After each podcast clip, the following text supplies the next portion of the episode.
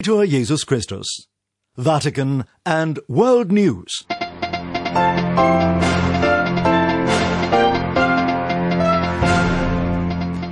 Today, Saturday, June 19th, is the feast of St. Romuald, abbot and founder of the Camaldolese monks. And these are today's headlines. Pope Francis says deacons are the guardians of service in the church.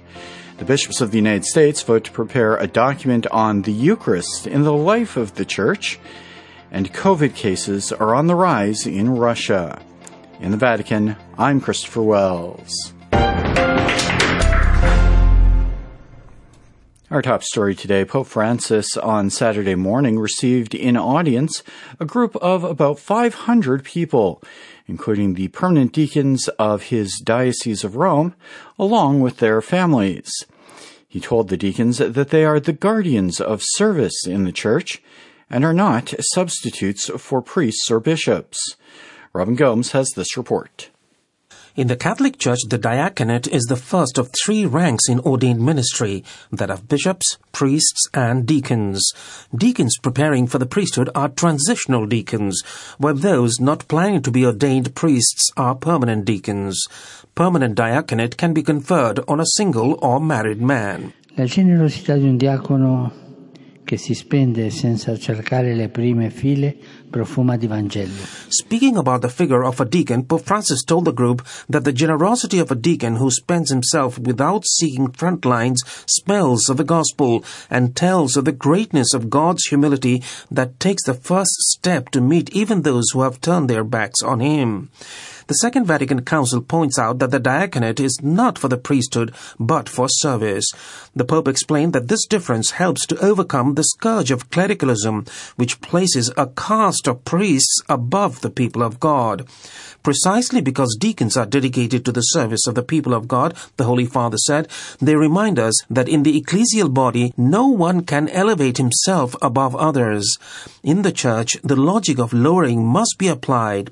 We are all called to lower ourselves because Jesus lowered himself, making himself the smallest and the servant of all. Ricordiamoci per favore che sempre per i discepoli di Gesù amare e servire e servire e regnare. The Holy Father told the deacons, Please let us remember that for the disciples of Jesus, to love is to serve, and to serve is to reign. Power lies in serving, not in anything else. Since deacons are the custodians of service in the church, the Pope said, they are the custodians of true power in the church, so that no one goes beyond the power of service. Speaking about what he called a constitutively diaconal church, the Pope told his permanent deacons that if they don't live this dimension of service, their ministry will become sterile and will not produce fruit, but will slowly become worldly. Deacons remind the church that it should have a heart that burns with love and serves with humility and joy. I'm Robin Gomes. Also on Saturday, the church recognized the heroic virtues of Robert Schuman, one of the founding fathers of European unity, and accorded him the title Venerable. An audience for the prefect of the Congregation for the Causes of Saints, Cardinal Marcello Semeraro, Pope Francis authorized the dicastery to promulgate the decree advancing Schuman's cause, along with causes of four other venerables and eleven future blesseds, including ten martyred Polish nuns who were killed in odium fidei, that is, out of hatred of the faith, in Poland in 1945 during the invasion by Soviet troops. German Jesuit priest Johann Philipp Jenningen, who lived in the 17th century and succeeded in transforming a small chapel dedicated to the Mother of God on the hill of Schönenberg into a popular Marian shrine, is among those who will be beatified. Meanwhile, in North America, U.S. bishops have concluded their spring General Assembly, having approved a plan to draft a text focusing on the meaning of the Eucharist in the life of the Church. The vote in favor of producing the document came on the last day of their three day gathering, which focused on a range of issues regarding the life of the Church in the United States. Thaddeus Jones has this report. Bishops from the United States met online for their annual Spring General Assembly from June 16th to the 18th. During their final day of deliberations on Friday, the top issue on the agenda included a vote for a plan to draft a document looking at the meaning of the Eucharist in the life of the Church. The action in favor of the idea passed with 168 votes in favor, 55 against, and 6 abstentions. The vote in favor means the Episcopal Committee on Doctrine can begin work on the document and present a draft to discuss at their next meeting in November. Lively debate marked the discussions preceding the vote, with many seeing it as a necessary teaching document at this time, and others worried it might become an instrument that could result in furthering challenges to unity among Catholics in the United States, especially if applied in ways that might appear political. Those in favor noted that the document would work well with the existing multi year National Eucharistic Revival Initiative that's part of the U.S. Conference of Catholic Bishops 2021 24 strategic plan. On June 16th, Archbishop Christophe Pierre, Apostolic Nuncio to the U.S., opened the meeting by assuring the bishops of the closeness and fraternal support of Pope Francis. His opening words focused on the theme of unity when he recalled the importance of beginning again from Jesus Christ. He noted that for the Church in the United States, it's not a matter of inventing a new program. The program already exists. It's the plan found in the Gospel and in the living tradition, the same as ever. In his opening address, USCCB President Archbishop Gomez also underscored the importance of dialogue and unity, even if the pressures of division can be strong. He noted that in these times when society is so divided, the Church has a great duty to more fully reflect the unity that God wants for His creation and His people. Recalling the epic challenges caused by the pandemic, he said only a church that is united can heal the brokenness and challenge the injustices that we see more clearly now in the wake of this pandemic. The gospel we proclaim, he said, is the truth of salvation. It's also the most powerful force in history for promoting human dignity and human flourishing.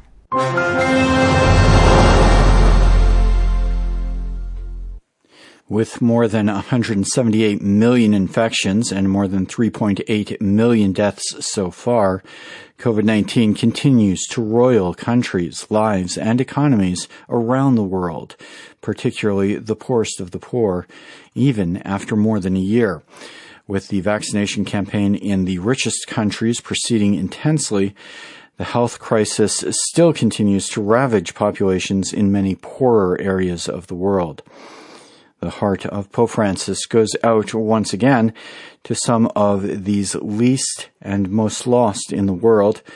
The Office of Papal Charities yesterday announced that it had purchased another supply of ventilators and other medical equipment, shipping them to a number of needy countries on Thursday. That's according to a statement by Cardinal Konrad Krajewski, the papal almoner, who's in charge of the papal charities and who heads up the Pope's charitable outreach.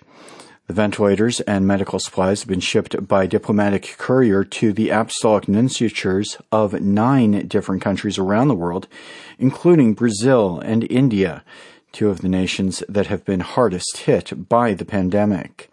The apostolic nuncios will then distribute the medical equipment to hospital centers according to the needs of the local churches.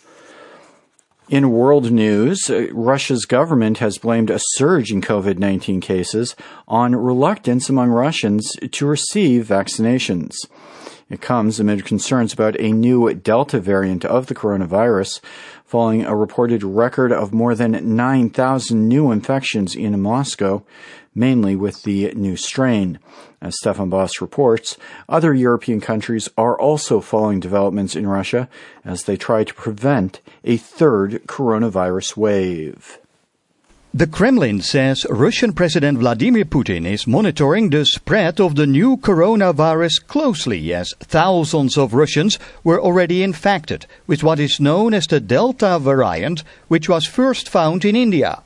Heard through an interpreter, Kremlin spokesman Dmitry Peskov blamed the mutation on a lack of willingness among people to get vaccinated with Russia's Sputnik V coronavirus vaccine. Uh, Total nihilism. The low vaccination level was behind the surge. We also shouldn't forget the cunning of the infection itself.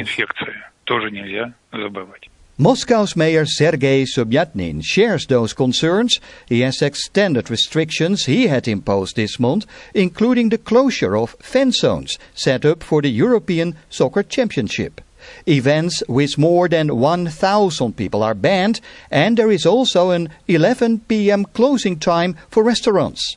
And it is now mandatory for those in public facing work, like retail, education, healthcare, and public transport, to get vaccinated. The mayor warned that the situation in the capital, home to 13 million people, was deteriorating rapidly. Despite these concerns, most Russians are not standing in line to get vaccinated. Authorities say only 19.7 million people received at least the first dose of the vaccines. At one seventh of the population, that is far less than in most Western countries. The situation in Russia is closely followed in other European nations, such as Britain, which is also coping with the new Delta variant of the coronavirus. It wants to prevent a severe third coronavirus wave, as authorities reported already some 127,000 coronavirus related deaths on a population of 66 million since the outbreak began. For Vatican Radio, I am Stefan Bos, reporting.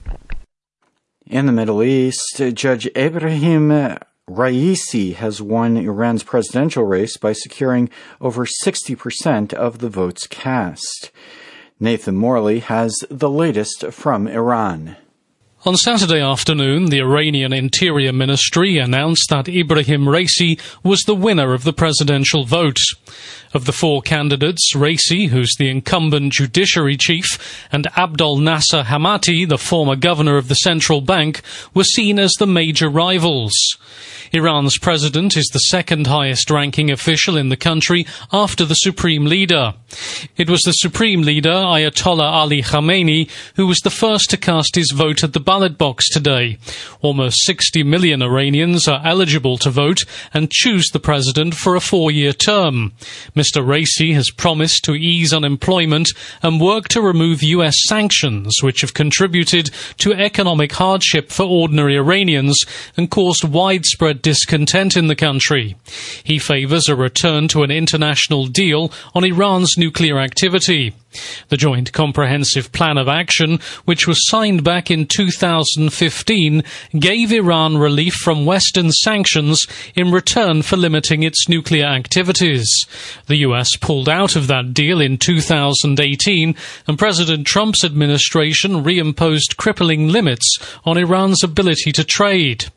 Separately, a helicopter carrying ballot boxes crashed near Dezful in the southwest in the country earlier today. One person was killed, according to the state news agency. For Vatican Radio, this is Nathan Morley reporting. And briefly, uh, on Sunday, June 20th, the UN and the rest of the world is expected to celebrate the 20th World Refugee Day, 70 years after the 1951 Refugee Convention. Caritas Europa describes the day as an opportunity to call on policymakers to protect the right to asylum and the dignity of people on the move.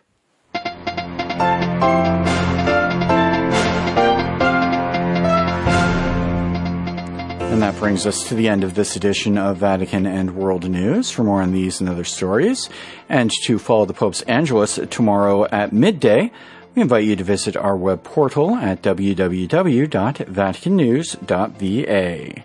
Many thanks this afternoon to our producers and to our technicians in studio who make this broadcast possible. In the Vatican, I'm Christopher Wells.